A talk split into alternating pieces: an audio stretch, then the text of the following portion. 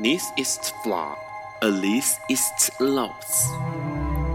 尼采说：“没有事实，只有诠释。”幸好在本瓜的世界里，问题永远比答案重要。今晚，让我们一起。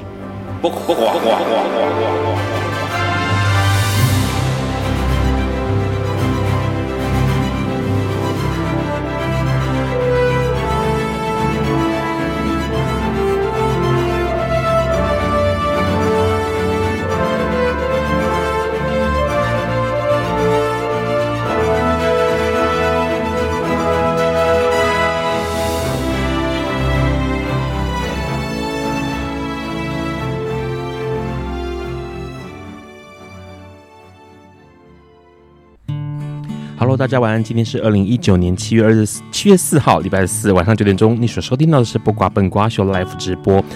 不瓜秀每周四晚上九点到十点钟播出哦。那你可以从中华电信的 HiChen App 上面收听到。同时呢，海外的朋友可以透过这个笨瓜秀的粉砖 FB 来收看或收听到直播。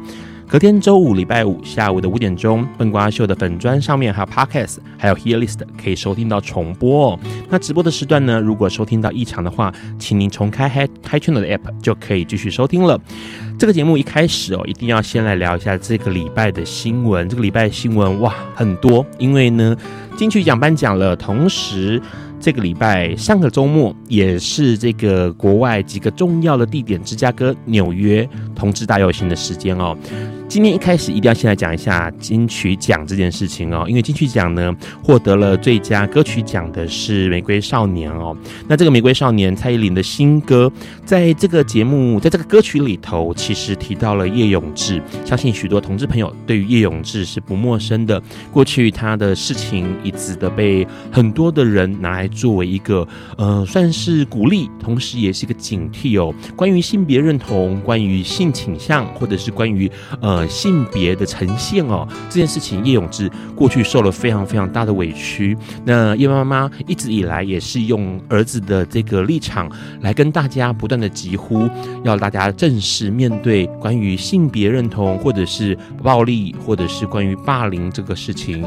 当然，相信许多的同志朋友们在心灰意冷、沮丧的时候，或者是遭遇同样对待的时候呢，都会拿叶永志作为心中的这个呃鼓励，或者是用心中的这种。呃，勇气的提升哦，所以《玫瑰少年》这首歌曲呢，说真的，让很多人感同身受。这歌曲当然提到了是同志，关于性别，关于性倾向。当然，在六月份获得这个奖项，对很多同志来说是相当鼓励的，因为六月份是同志骄傲月，这是所有人都知道的事情。尤其今年哦，今年二零一九年非常特别，因为是十枪事件五十周年。这五十周年的时间呢，说真的非常的长。国外不管美国、欧洲，或者是像亚洲的台湾哦，在这段时间不断的努力，为同志社群设法取得一个呃平权，或者是取得一个不再受委屈、歧视、霸凌的社会哦。那今年的纽约同志大游行呢，台湾一样也参加了。同时，因为台湾今年通过了。这个同志的婚姻哦，同性婚姻哦，所以呢，其实在国外受到格外的瞩目。当然，在这样的活动里头呢，今年尤其是五十年哦，在芝加哥，台湾的代表也过去参加了。同时，很多人都拿出了台湾是亚洲第一这样的称号来，算是跟大家分享哦。因为台湾真的很难得成为亚洲第一个同性婚姻合法的国家。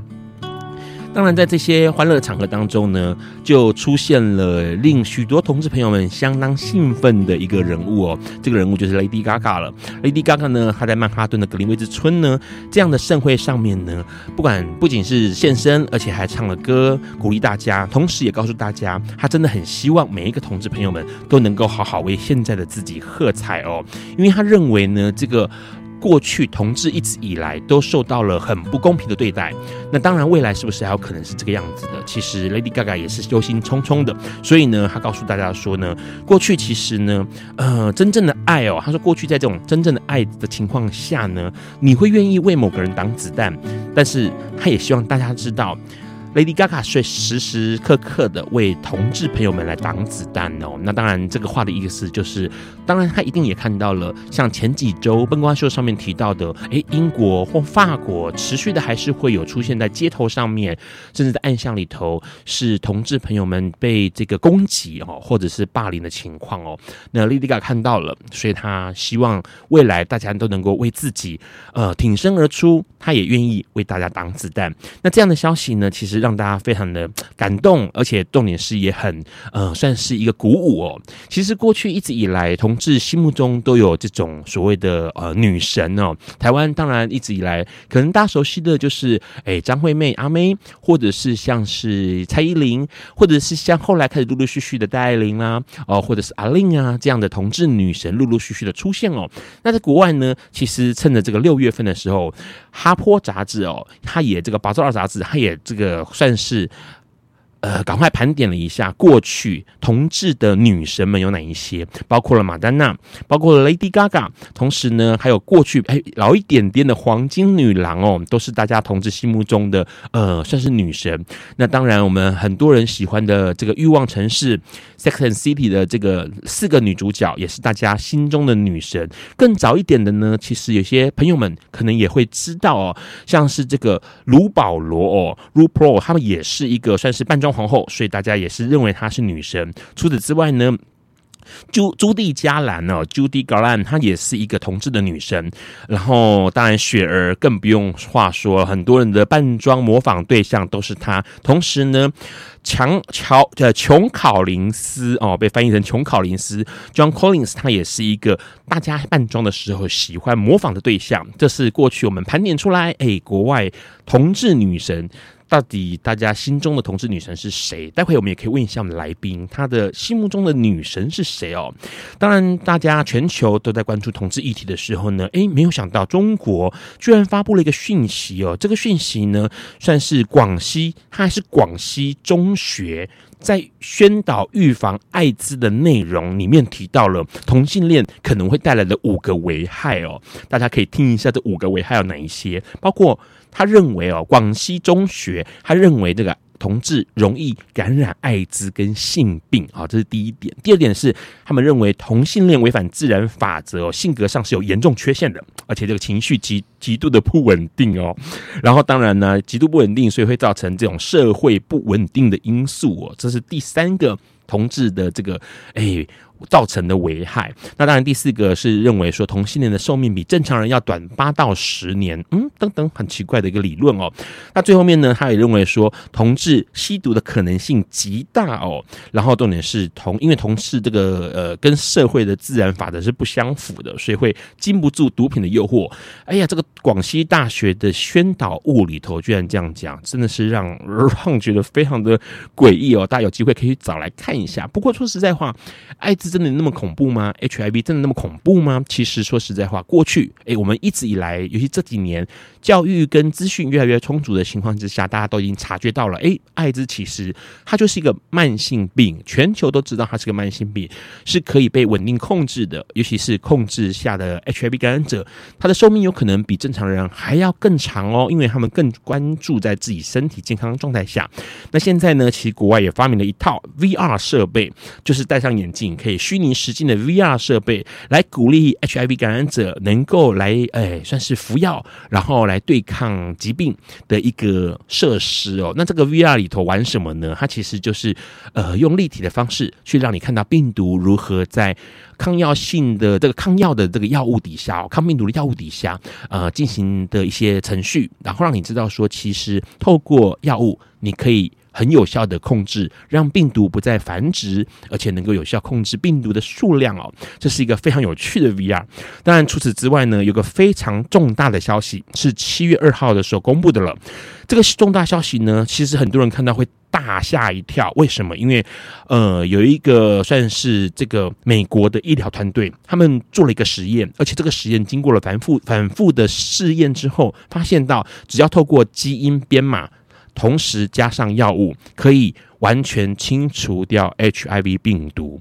相信现在很多收听的感染者朋友们会听到这消息，会眼睛一亮哦。那这个消息其实当初登出来的时候呢，许多的这个医疗杂志都会认为这是个开玩笑，是个恶作剧哦。可是问题是，仔细查验之后，还发现到，哎，这个事情是真的可行。长时间的使用抗抗病毒药物，然后控制病毒之后呢，进行基因编码，那 HIV 的病毒就可以完全消失掉哦。当然，这些相关的讯息呢，其实在国际中文的一个呃新闻报道上面都可以看到更详细的资料。那当然，它的基础理论是这个样子，未来怎么样实际操作，还要等待医学界的。呃，算是更进一步的进呃推演吧。那到时候说实在话，有这样的消息出现，也许再过十年，再过五年、十年，有可能 HIV 病毒真的可以完全的从这个世界上消失掉。这件事情是值得可喜可贺的。讲了那么多消息，好的消息很多，尤其是关于同志，当然也提到了有关 HIV 药物的进展，还有 HIV 医疗的进展哦。待待会我们要跟我们的来宾聊一下。到底这些关于病毒、关于 HIV、关于同志的这个世界里头，是不是也充满了梦想？或者是关于这些事情里头，是不是充满了一些我们的期待？待会我们跟来宾聊聊之前，我们先来听这首歌曲。这首歌是来宾要点给大家的歌曲，艾怡良带来的《给朱利安》。Hello，你现在在收听的是播瓜笨瓜秀 Life 直播。刚先听到艾怡良给朱利安这首歌，这首歌是收录在哎最近的专辑里头，二零一八年《垂直活着，水平留恋者》这张专辑里头，艾怡良的歌声哎可以说是这种继应该是对让而言继顺子之后，可以将中文歌词唱的很英文腔的女歌手，对不对？对我们的来宾，对。好，我们赶快请来宾自我介绍。他突然被我 Q，突然不知道如何是好。Hello，你好。Hello，大家好，我是作家周信佐，最近出版了新书。好，信佐，我们先来聊一下哦。刚刚其实听到好多新闻，这个月六月份，哎、嗯，六月中七月刚刚好刚过七月哦，其实是同志骄傲月。刚刚的新闻有哪些新闻是你很感兴趣的？很感兴趣，嗯，我觉得都蛮喜欢的。但是如果觉得最振奋的话，除了同志的新闻之外，最后那个 HIV 的药物那件事情，因为你知道歧视这种东西，有时候标签我们试图要做，但是有时候我们在看你知道校园那种霸凌剧的时候，你都会知道，有时候你越做可能会越越往反反效果去。就是大家可能不以为意，更糟糕，会更糟糕，欺负的更凶。所以，如果他真的可以被根除的话，我觉得那真的是非常伟大的一件事情。对，可是很有意思诶，因为其实过去一直以来，大家都应该这样说，HIV 在世界上已经出现了三十年了嘛，嗯，三十多年了喔。那大家一直尝试的想要去消灭 HIV，嗯哼，可是。有没有想过一个情况是说，假如今天有个疾病，或是有个东西的存在，它可能不一定是疾病，然后这个东西的存在，它不一定需要被消灭，而是知道如何共处，反而反而可能更重要。比如说，我们无法消灭糖尿病，嗯哼，但是我们就开始想办法跟糖尿病和平共处，嗯哼，我们可能知道了，也许像现在啊，癌症好了，嗯哼。癌症可能也很难去消灭掉，然后但是我们会想办法说，哎，尽量避免，或者是说让它呃跟它和平共处。相信有很多是抗癌这个呃朋友们，到最后面是跟癌症和平、癌细胞和平共处嘛？为什么好像大家都不太能够用和平共处这个想法来面对艾滋？你觉得？其实我觉得说起来，像你刚刚说，反而艾滋病患他们可能会病友们会更照顾自己的身体。对。然后，其实说起来，在所有的慢性病里面，最能控制的，反而好像是 HIV。你只要，哦、你看糖尿病会给你这么多的问题，然后你可能要洗肾，或者是癌症你需要化疗或者什么。但是 HIV 如果透过正常的服药，其实它不会影响到你太多的生活。而且现在药物已经进化到，听说你甚至可能一天只要服药一次就可以。有很好的效果。那其实我觉得，在众多慢性病里面，它算是比较没有问题。甚至你饮食，你只要健康睡眠，什么都可以。你看，你如果高血压或什么，你可能吃东西你还要注意。对。但反而 HIV 都不用。说起来，它其实反而是最和平共处的一个慢性病。哎、欸，信主有在听笨瓜秀吗？还是你有在接收这样的讯息？他信主的观念很正确，非常正确哦。因为过去其实呃有提过很多次，因为过去 HIV，因为它之前发生了很严重的这个死亡潮嘛，嗯，所以大家全球的医疗反而很花心思在这个上面，嗯，可能是投入更多的人力、更多的资金，然后去研究或者是探讨这个疾病怎么回事，所以。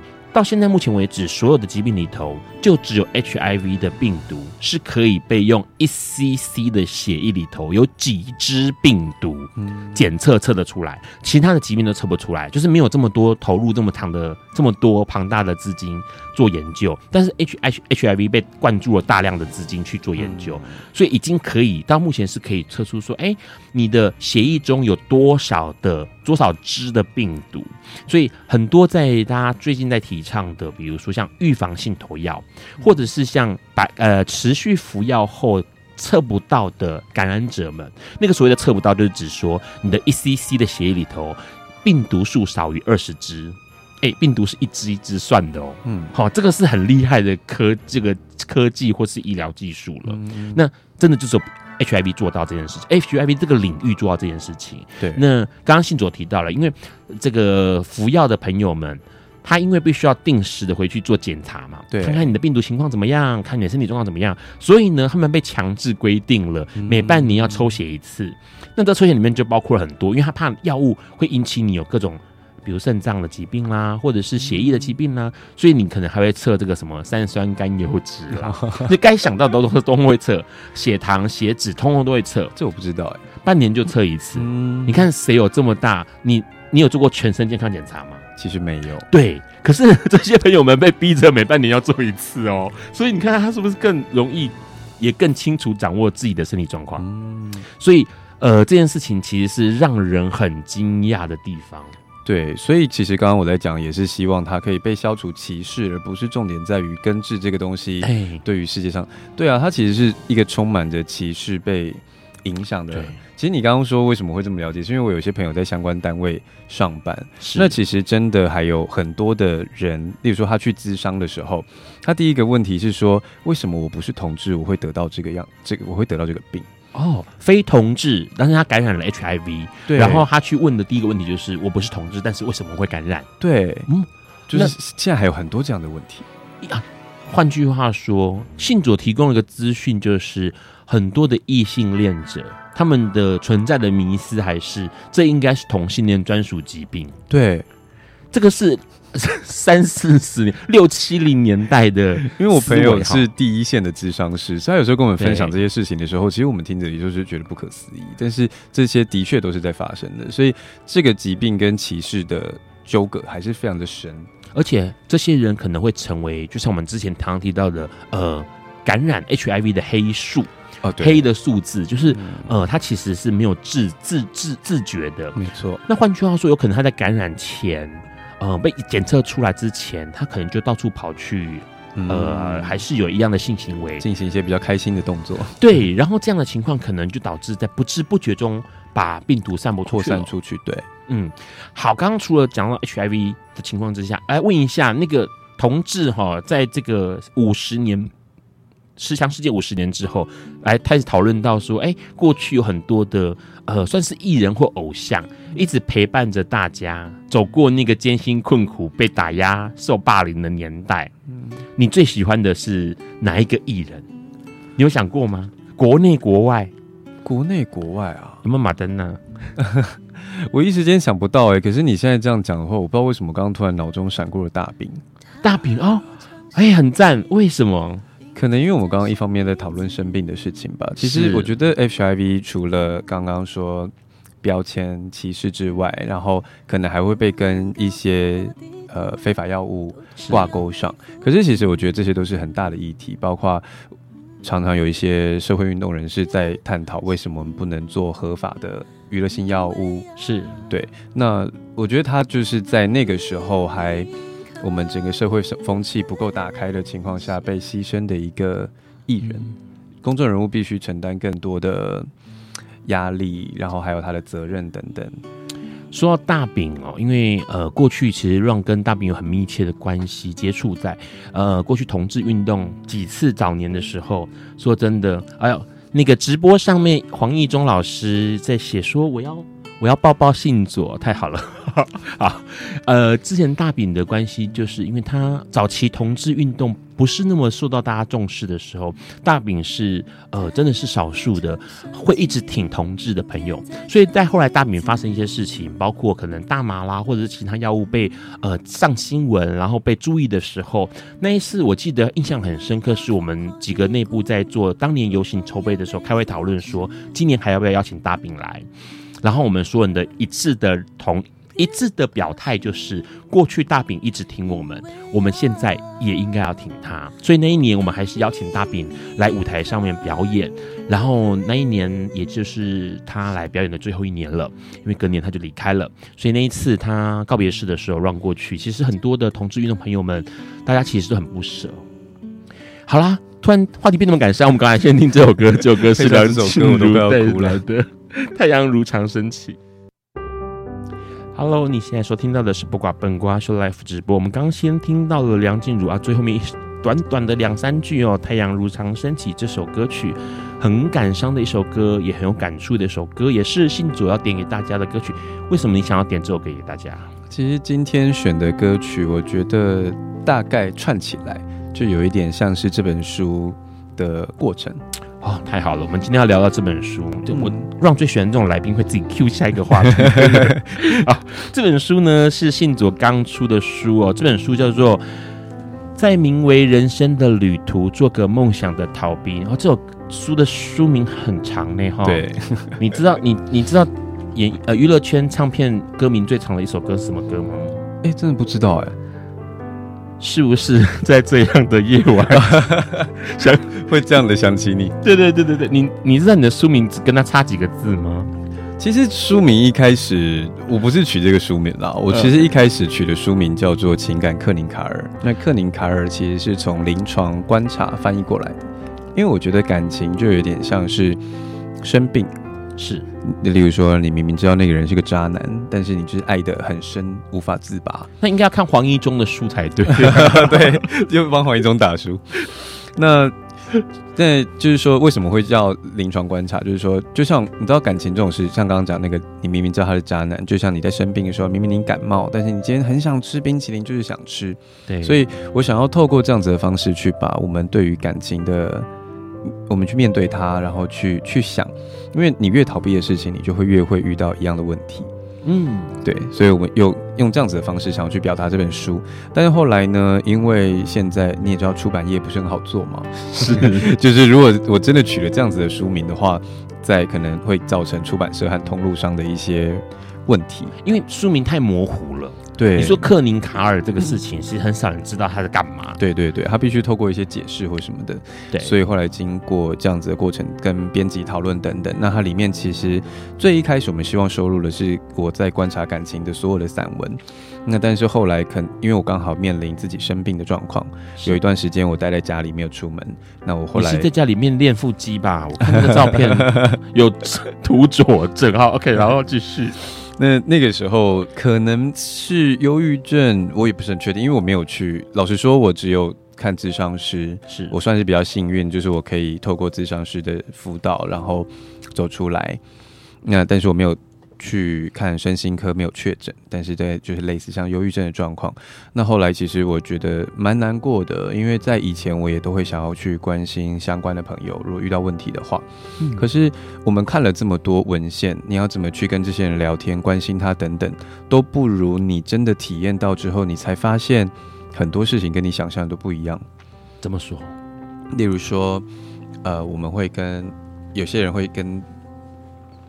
忧郁症的人说：“你不要想太多啊、哦，没事的，一下就会好。”对，可是实际上，当我自己发生了这件事情的时候，我当时最大的问题是我像是云脑袋里面有一堆雾，卡住了我的所有思绪跟想法等等的。那你说我不要想太多，其实我根本什么都没办法想，因为它卡住了。对，那而且其实我们自己对于这样子的状况，因为你你的理智是清楚的，你不是像例如说。阿兹海默或者是什么，就是你可能逻辑或者思考上会受影响。其实你你清楚知道你在做什么，你在哪里，这个时候你更痛苦，因为你很想好起来，你知道你自己不对劲，可是你你越想好起来，你就越可能做不到等等之类，然后周围的人又跟你说你要加油啊，你不要想太多啊，可是你已经这么努力了，你为什么还要再加油？你知道这种这种感觉真的很痛苦，所以在里面我有写说，其实这个时候你应该要告诉他们的是你辛苦了，嗯，对。那我当时就想把这些事情记录下来之后，所以前半本就是在讲我生病的过程，跟我去探讨为什么自己生病，后面才是原本我们想要收录的关于相关于感情之类的议题。问个题外话，那为什么讲生病要这么多的 性感的照片啊？好啦，这个东西当然相关于行销嘛，就是哦，这行销真的太厉害了。大家其实真的是，我先必须要刚才讲一下，我们在讨论书的内容之前，还有讨论一下信佐他诶其他的身份或过去经历之前，我们要先聊一下这件事情，就是因为里面有一张照片是穿着内裤趴在床上，这个算是一个逃兵的 的模式吗？逃兵的 tempo 吗？没有啦，因为我们当时找摄影师。就是我们里面找的摄影师是人良土物，OK，对，他是在拍男性摄影师里面算是蛮有名的一位摄影师。那为什么会选他的原因，是因为其实现在著摄影师著名的在线上可能十来位吧，嗯，那每一个有自己的特色。那人良土物最厉害的是他的色调可以表现出一些故事性。肤色上面哈，人的呃整个照片的色调，对每个每个摄影师有自己习惯的色调嘛。对，那他的故事性因为真的非常重。那说实在，当初我们在找人良土物的时候，我们也没有给他下这么多指令，我们甚至没有给他书稿，我们只是大概简略的说这本书会发生了一些什么事，然后让他，他其实他是用一种很比较生活的方式去带。这些照片的，说老实话，所以它里其实里面并没有，例如说大山大海啊，然后什么很居家的，对，它其实是比较居家的，跟心灵的。所以我觉得其实那时候看到照片真的很喜欢，然后我觉得他真的会，也许对有些人来说是突兀的，但是其实也有读者说那个照片的色调跟整个那个没有特别去。塞紧的那种感觉，让让他更进入那个书的状况。信佐刚刚讲这段话的时候，把那个原本放在我们两个中间的书，就默默的拿到很旁边去，不让让继续翻这本书里面的呃照片哦。其实那个 照片是很厉害，因为呃相关出版从业人员在翻到这本书，就是说。哦，这很高招哎！这个你知道，那个有一个读者就是说，他他问我说，为什么我可以写这么多自己的事情？他觉得很赤裸。然后我就心里想说，呃，可是我觉得照片比较赤裸，真的。好，先问一下，因为其实说实在话，待会我们要跟信主在聊一件事情，就是哎，为什么？他出了一本书，然后讲到他个人跟他也许是关于呃某一些价值观或观念，那他过去是不是有一样的呃？在工作领域，或者是这个在生活领域当中，是跟这些事情有相关的哦。不过在这个之前，我先问一下，因为这本书其实我们先来聊一下，就是这个这本书它呃刚出嘛，对，六月出版的，对，十八号，十八号出版的，所以已经开过记者会了，呃，签书会，签书会。有在二十九号，二十九号，六月二十六月二十九，哎，刚好就是刚过几天。对，这个世界上各地都在同志大游行的时候，对，你做 你就做了一个还是金曲奖，对，那天还是金曲奖。然后我在签书之前，我就第一个先问说，请问有没有人等一下要赶去金曲奖的？然后就有一个人勇敢的举手，我就说好，就给你特权，你先来签名，因为大家都要赶场那天在溜，然后所以那天呃情况应该很热烈吧？哈，蛮多人的，而且有点意外，就是通常来可能大家问问简单的问题，拿拿礼物什么，我的读者都好认真哦。怎么说？他们问的问题都非常的深入，甚至有一个人他读我，他一问完问题，我马上说，请大家给他鼓掌。他说我里面写了这么多情绪，唯独为什么没有写到遗忘？OK，然后他就问我说，遗忘跟放下的落差是，这差别是什么？嗯。然后我就当场在解释，我整场像是张老师开悟一样，在解答大家的人生问题。那你刚那他你怎么回答他？遗忘跟放下的差别在哪里？呃，他会这么问的原因，是因为里面有写到一段是放下。那其实你知道放下这件事情很悬嘛？你知道，就像你拿着一个杯子，其实你手一放开，它就下来了。可是我们在面对于人生跟我们的困境的时候，要放下，往往都非常的困难。那里面在写这件事情的同时，他就问我说：“那跟遗忘有什么差别？”我就举了一个比较幽默的例子，我就说：“就像脸书，你如果想要放下，其实你根本不用什么都不用做，因为你每天看着这个贴文，你会习惯麻痹，最后你就看不到了。那可是遗忘这件事情，是你封锁它。”你不想要再看到他，然后你总有一天因为失去联络之后，你就会遗忘这件事情。嗯，但是放下是你还可以继续跟这个人相处，或者是你还可以继续看到他。嗯，但是你已经不会再为他掀起心中的波澜。嗯嗯，那个听众、那个读者，他有了解吗？你觉得他有了解吗？他有啊，他有他的回，他有给你回应吗？还是嗯，你知道他们得到答案之后就会。有一个心满意足的表情，然后坐下来，我就真的是觉得，真的是在人生开悟。我以为签书会只要穿的漂漂亮亮去，然后跟大家笑笑签签书就好了。哎，今年那个信卓几岁？三十一，三十一岁。好，嗯、希望你在二十年之后有可能会上那个蓬莱仙岛台。为什么开幕？因为那都是开市节目啊，有没有？那我要先去学算命，对，就老各式各样的老师，然后可以讲。因为其实。刚刚其实那个听来的听众都是大灾问呢、欸，真的很难很难的大灾问呢、欸。对，待会我们要跟信佐来聊一下，他还听到了被提问的哪一些问题。好，在这个之前，我们先听这首歌。这首歌好像在讲信左年少有为，李荣浩的歌曲。Hello，你现在收听的是播瓜笨瓜秀 Live 直播。刚先听到了李荣浩的歌曲《年少有为》，收录在二零一八年《耳朵》这张专辑里头。哦，好多来宾都喜欢听这首歌，笨瓜秀点播了好多次。好，重点是呢，刚刚在听歌的过程当中呢，Ron 翻了一下信左签名给 Ron 的书里头，写说这是他你第一个上的电台节目，哎，为了这本书第一次上电台节目。太好了，那个 Ron 的笨瓜秀老师在剥夺别人的第一次。上上一集的来宾是一个赫赫有名的礼记设计艺术师哦，呃，帮那个 Hermes 做过很多很多的设计的一个艺术师艺术家，然后他也是第一次来上广播节目啊，被大家剥夺了，剥夺第一次。先刚聊一下，其实很多人会好奇说，信主到底是做什么？为什么说应该说过去生命经过了经历了什么？呃，可以去承受，或者是可以接招哈，接球，接这么多大家的大哉问，甚至写了一个书来告诉大家关于人生、关于价值观、关于梦想。你过去工作有哪一些，做过哪些事情？我的工作超级乱七八糟。其实如果以比较，我们先讲专业的部分好了。其实我最早是学平面设计。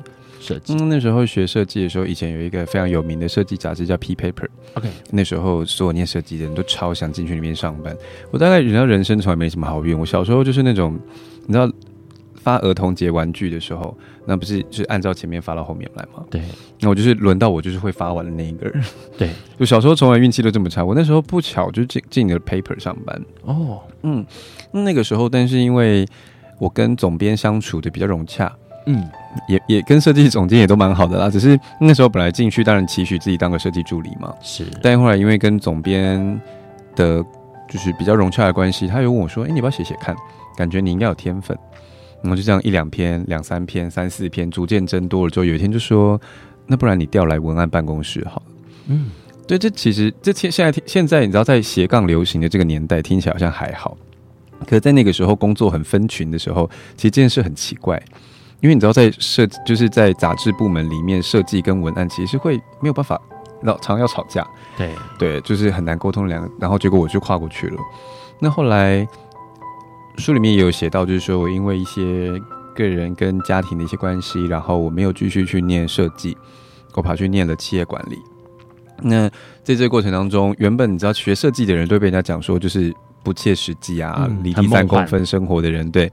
那你去学气管之后，你就要开始从统计、会计这些生硬的东西开始学起，对，然后就突然走到比较现实层面的地方，然后也开始学了行销。正好那个时候差不多是社群媒体正在蓬勃的时候，以前比较独立嘛，可能都在用一些 MSN 或者是你知道那个有一点年代感的对 通讯软体，都是一对一。后来开始 Plurk，然后 Facebook 等等开始上线之后。那时候我对新媒体，我们现在都你就是总称他们新媒体，比较有兴趣。刚刚好也有学到行销之后，我可能就慢慢往新媒体的地方去。哇，对，那其实很幸运的，这样很幸运，刚好在浪尖上，刚好都有接上。但是如果以专业来分的话，大概我通常会讲这三大块。但是因为它上我们书上面介绍，编辑有写说我做了近百种工作。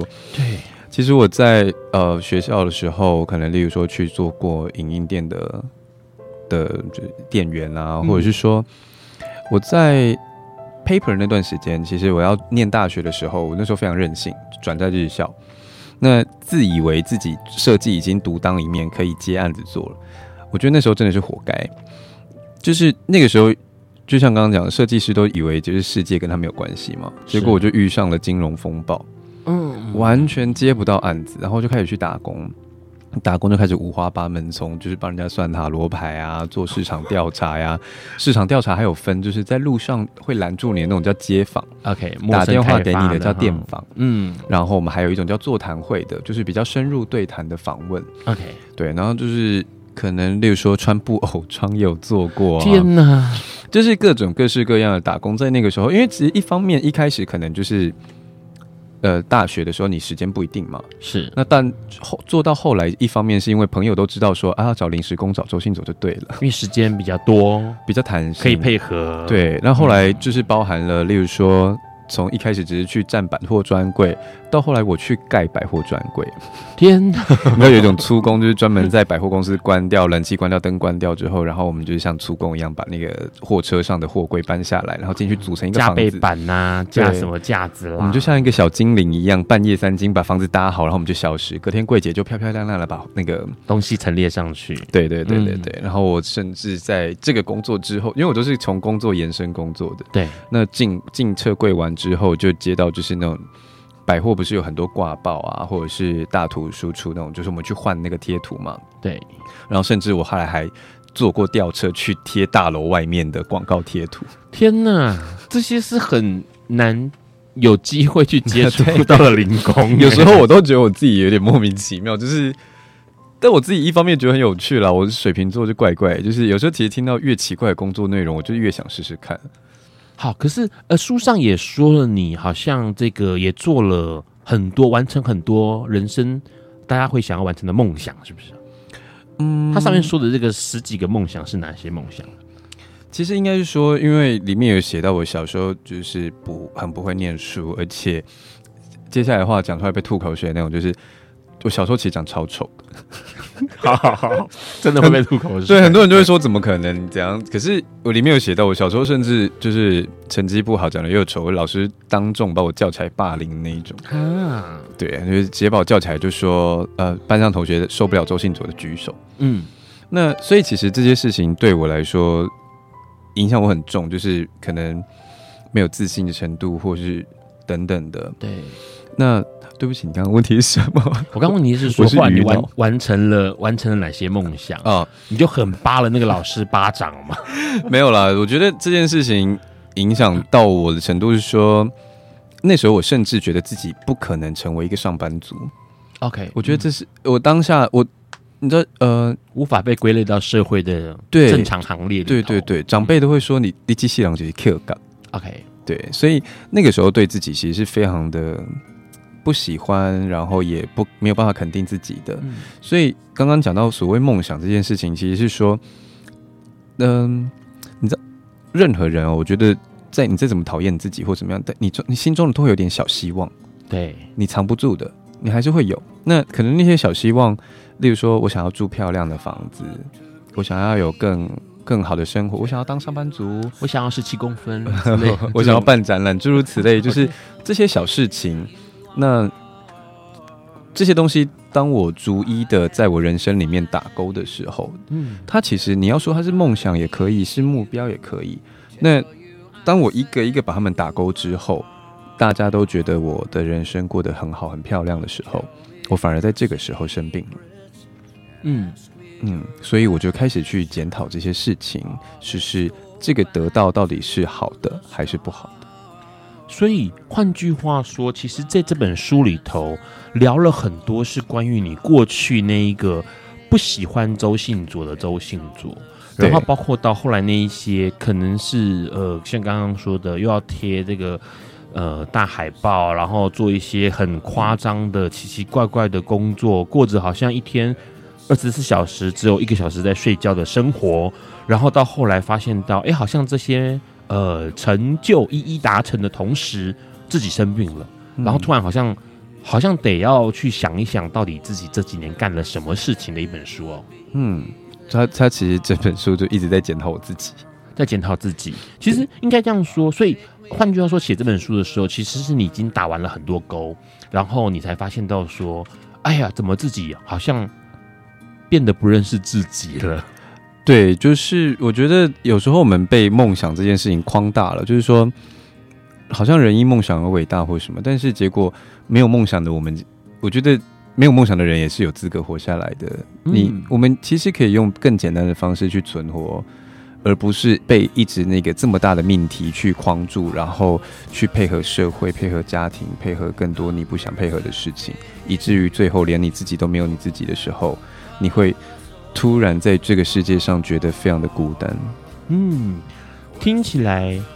信佐在想一件事情，就是过去的自己如何存活，检讨自己过去如何一步一步的这样子的活下，一天一天这样的活下来，然后直到现在发现到说，哈，原来好像自己的样貌变了，那是不是有可能透过这样的反思去认识或去看到自己？其实这很多人在庸庸碌碌。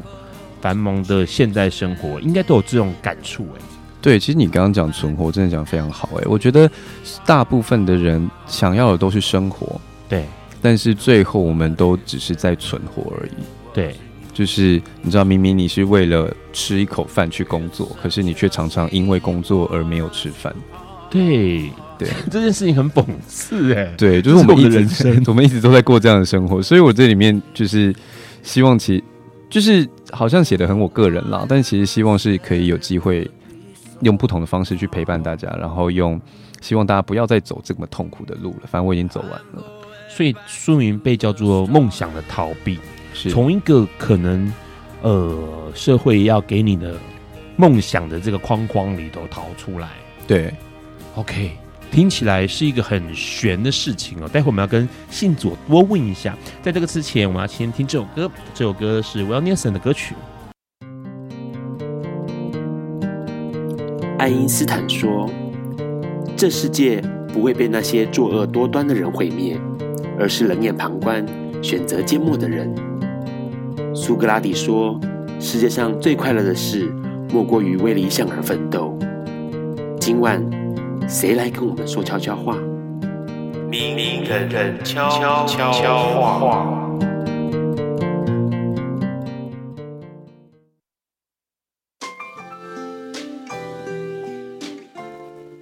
各位朋友好，我是汉斯阿嬷，我是一个老人同志，我今年已经是六十二岁了，我经历了我们同志的人生的旅程。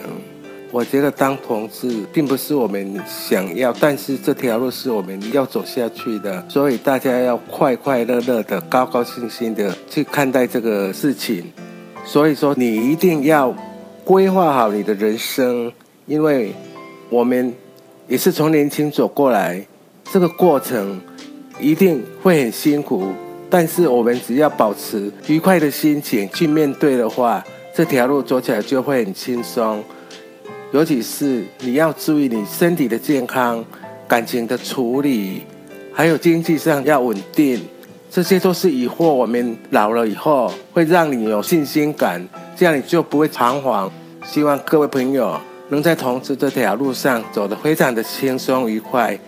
祝各位晚安。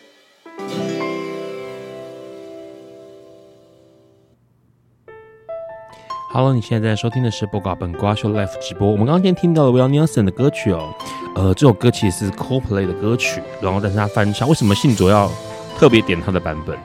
呃，这个版本是来自于那个之前有一部电影 叫做《大法官》。OK，对。那其实你知道这次你，嗯、呃，你知道每次被人家遇到问到说你最喜欢哪个歌手啊？你最喜欢什么电影啊？我觉得这些问题对我来说都超难，因为。我们本身学设计，其实喜欢的东西真的会很多，五花八门。对，那那时候其实要选歌的时候，我也是痛苦的要死。那后来我就想说，如果我从书里面下去选这些歌的话，那给朱利安就很像我前面生病的状态。是，那后面我在探讨，如果我要怎么好起来等等的，其实我就选了梁静茹的《太阳如常升起》，就是我觉得日子就是日复一日的，那如总是会好的。对，你可以用更好的方式，像刚我们听到的，就是你可以让他用更好的方式去度过每一天。那接下来年少有为的话，就是其实我。第一次看到年少有为 MV，我差点哭出来。怎么说？就是我完全可以感受那样子的纠结，就是说你更想要做的更好，然后你希望对你身边的人好，可是你却不，明明你在想要做更好的事情，可是你却伤害到了周边的人。你这根本就是忧郁，典型忧郁症 的症状啊！然后对，然后但其实它里面还有包含除了。对于身边的人跟工作等等的，所以我选了年少有为。是，那接下来就是你感情里面最深入、最容易受到伤害，就是家庭。嗯，那那时候在大法官里面，他最后结尾的时候，终于他们两个人打开了最重要的那个各自打开了最重要的结之后，然后播下了这首歌。嗯，我在电影院哭惨了。这首歌其实本来是写给情人的，是。可是他当他被放在父子关系里面的时候，也非常的深刻，很贴切。嗯，对。最后面还点了一首嘛，最后 ending 的时候会点一首 Coldplay 的歌曲，对，Fix You。就我觉得那就是一个最好的收尾。OK。而且像我刚刚说的，就是说，哎、欸，其实有些人会，你知道，刚我们在上一首歌之前，嗯，那时候不是有讲到说，我希望大家就是这么痛苦的事不用再经历一次了嘛？对。那有些人就会觉得说恶心，就是你想要选美啊。嗯，就是美国小姐才会讲说世界和平，是。但其实我并不是这么，我也不是这么善良的人了。说老实话，可是我觉得这种事情就是像，你知道神农氏为什么只有一个？对，就是吃那些东西，尝试那些东西，然后其实苦真的不是一件，我真的没有觉得人一定要吃苦才能长大或什么之类，不然我们为什么要，我们为什么要有书籍？对，书籍知识的传承，对知识的传承，书籍这些东西，就是为了要让避免让你少走冤枉路或等等之类的。那我觉得这件事情也是，就是我写下我的痛苦，然后我想要分享给愿意跟我一起分享的人，然后让他们绕过这些事，并不代表我希望就是一定要世界和平或什么。我只是觉得这些事情真的很苦，就是你真的要我再重来一次，我也不要。嗯，对，那就是说分享给大家，就是觉得可以跨过这些事情。有趣的是哦，其实刚刚信佐有提到一件事情，在聊也许刚歌曲的事哦，他说到说，其实希望自己能够做得更好，然后所以其实你是一个会不断给自己压力的人呢。对，因为毕竟小时候 就是会一直被讲 Q 感嘛，然后想要证明自己，应该说，呃，我真的很害怕，就是好像牵连到别人这件事情哎。OK，就是其实我。我觉得我整个人从原生的状态都是一个比较个人的，然后比较活在自己世界里面的人。可是从小进入学校，那个障碍最大就是你要进入团体生活，你要配合别人，你要什么？你要去学习这些事是非常困难的。然后再加上我小时候这么笨，就是常事情做不好，你事情做不好，你的部分做不好，你就会拖累别人。对。那好像全部的人就要跟着你一起连坐这样，嗯，我觉得对于这些事非常的害怕，所以我常常会想要把事情做到好，还要再更好。原因是因为我很怕拖累到别人。是，嗯，那因为这样的关系，所以其实，在你的呃过去的人生里面，其实那个应该说压力非常的大，你根本提不上任何的，我觉得那个已经无法有闲暇去聊、去想有关梦想这件事情。对，所以一开始的事情，大部呃一开始的状态，大部分就是说。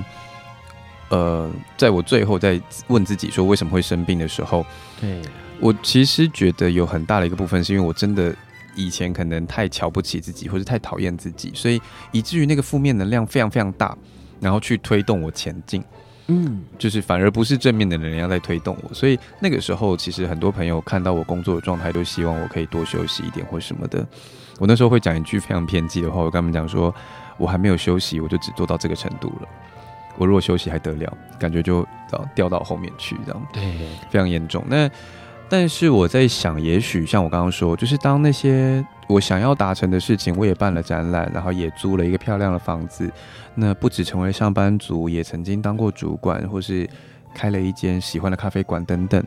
当这些东西像 checklist，就是一个一个打勾之后，我觉得我可能有逐渐慢慢的接受我自己，然后也一直在催眠自己说，其实你可能也没有这么差，不需要这么讨厌自己的情况下，我觉得你知道那是在一个一推一拉的情况下，就是说讨厌自己的那个负面能量慢慢降低，然后变少了，对，结果反而当那个推动我最大的力量变少了之后，突然承接到这个世界上这么多。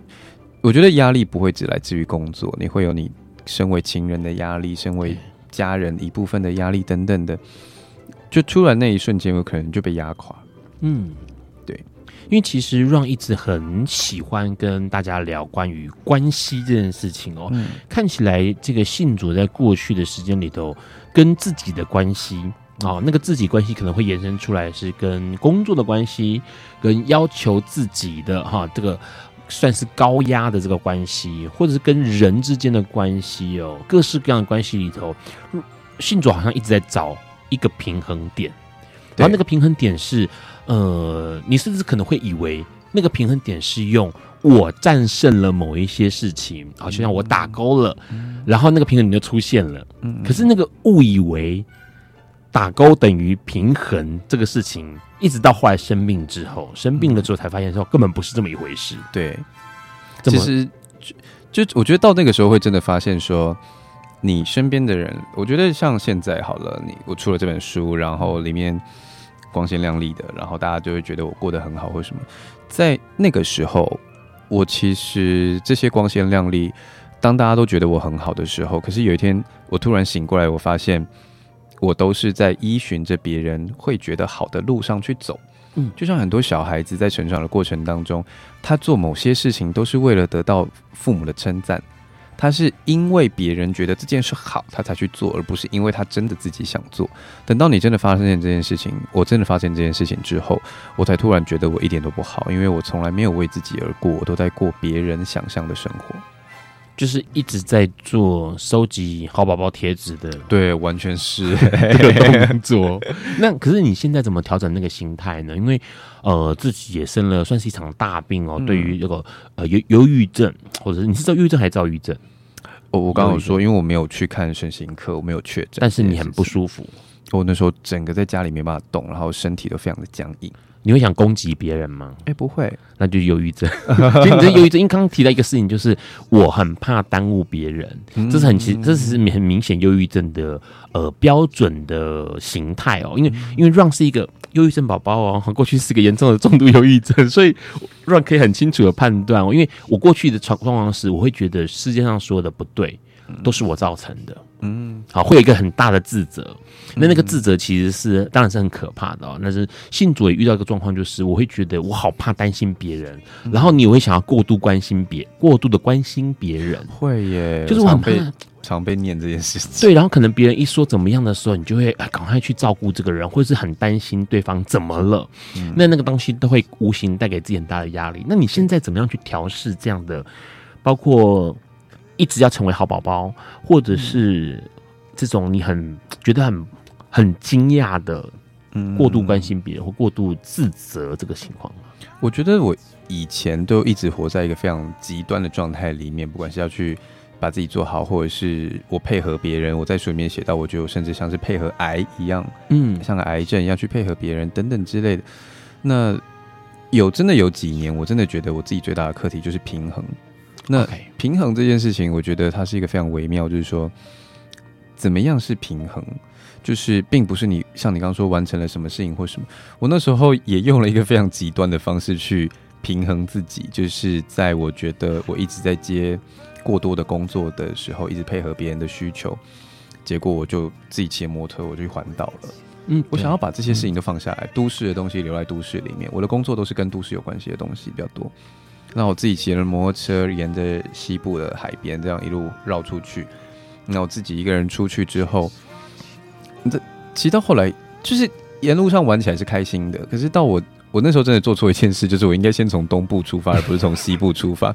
因为你西部骑起来你会觉得比较开心，比较好玩，然后风景这样。一进到从绕过绕过垦丁进入东部之后，突然变得非常辛苦，然后非常的劳累。OK，然后你。我那时候一一个就像是人被摩托车拖着走，然后灵魂挂在那边飘那种像风筝。嗯，可是当我在逃离这些人际关系的时候，可是最后我在，你知道那时候在台东真的压力很大，因为你就会你知道旁边都是没有住家的，你就觉得你旁边那个一翻下去，你就直接进海里，就直接死掉，而且不会有人知道。对，真的不会有人知道，因为旁边没有住家什么。然后，可是在我这么想脱离人际关系的一个这个前提之下，我最后居然是进入了一个。原住民部落，然后在那里休息的过程当中，我觉得自己被疗愈了。嗯，就是我到那个时候，我那时候刚好听到了一首歌，是陈绮贞的，它里面就是唱说，喜欢一个人孤独的时候，但不能喜欢太多。嗯，我就突然就觉得说，其实这就是平衡，是你不要抗拒它，对，但是你也不要全部都依赖它，平衡就是位在中间，让你自己待在最舒服的位置就可以了。是，嗯。听起来很有学问，而且重点是提到一个重点是。不是过度的依赖，也不是把自己完全的丢进去，而是在一个中间找到一个位置，嗯、那个位置可能是最适切的位置哦。其实这本书里头，其实也聊到了更多关于呃这点点滴滴的细节啦。这本叫做《名为人生的旅途：做个梦想的逃兵》，是信佐在六月份出的新书哦。里头有很多他个人，其实应该整本书的他个人的事情，然后去把一些。呃，枝微末节，从一些枝微末节的细节里头去聊一个大灾问，关于人生这件事情，很值得大家入手，好好的阅读，而且去体会一下，感受一下自己过去是不是也经历过这样的事情哦，或者是正在面对这些事情。今天很高兴能够邀请信佐来本瓜秀，谢谢你，谢谢。下一周的来宾呢，要跟我们聊什么呢？其实下一周来宾我觉得很有意思，因为他要跟我们聊的一件事情是关于。动物法医，人有法医，动物也有法医。黄威翔，台湾很少见的动物法医，要跟我们聊一聊这件事情。今天很高兴，也很开心，谢谢大家，晚安喽！谢谢，拜拜，晚安，拜拜。